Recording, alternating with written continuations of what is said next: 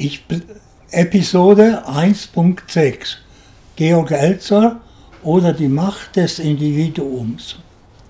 Ich plane nicht, auf biografische Einzelheiten von Georg Elzer einzugehen, der fast Hitler 1939 in die Luft gesprengt hat.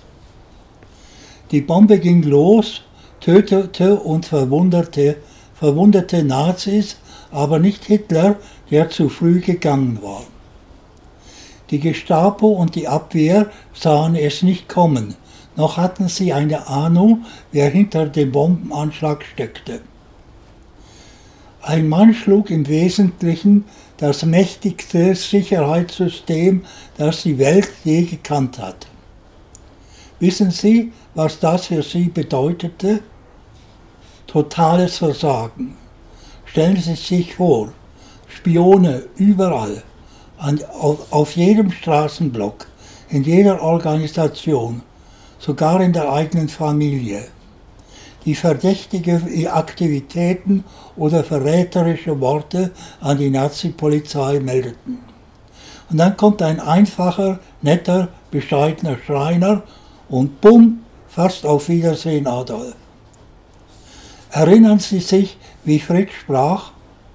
Er könnte Ihnen wie ein moderner, herzschmerzender linker Weichling erscheinen sein erschienen sein.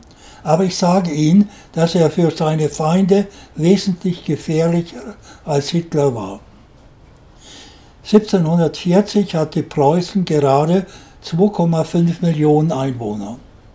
Dann griff der Weichling das mächtigste österreichische Reich an, das etwa viermal so viel Einwohner hatte und verdoppelte die Einwohner auf 5 Millionen.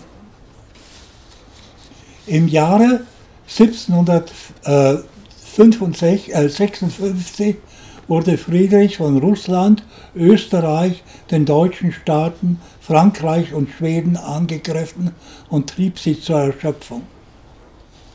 Friedrich war nicht nur gefährlicher als Adolf, er war auch viel erfolgreicher. Dasselbe gilt für Bismarck. In nur ein paar Monaten brachte er das mächtige Frankreich auf die Knie. Nun, ein Großmal wie Adolf mit seiner rücksichtslosen Nichtachtung der Kriegsführung, breite dich nicht zu sehr aus, schlage hart, aber anständig auf den Feind, kann moderne Menschen beeindrucken, die durch große Feuerwerke beeindruckt werden. Sie neigen dazu, Menschen wie Fritz, Otto und Elzer zu unterschätzen. Das ist ein großer Fehler. Nun machen wir ein bisschen mehr aus Elsa, als er ursprünglich war.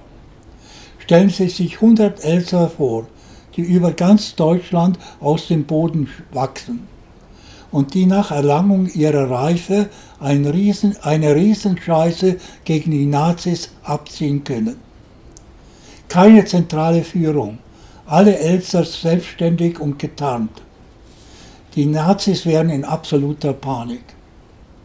Lassen Sie uns nun das ganze Szenario von der destruktiven weg langsam in eine konstruktive Richtung drehen.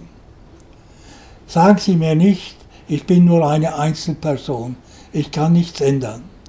Die vorigen Menschen, Adolf eingeschlossen, zeigen, dass das nicht wahr ist. Ende der Episode 1.6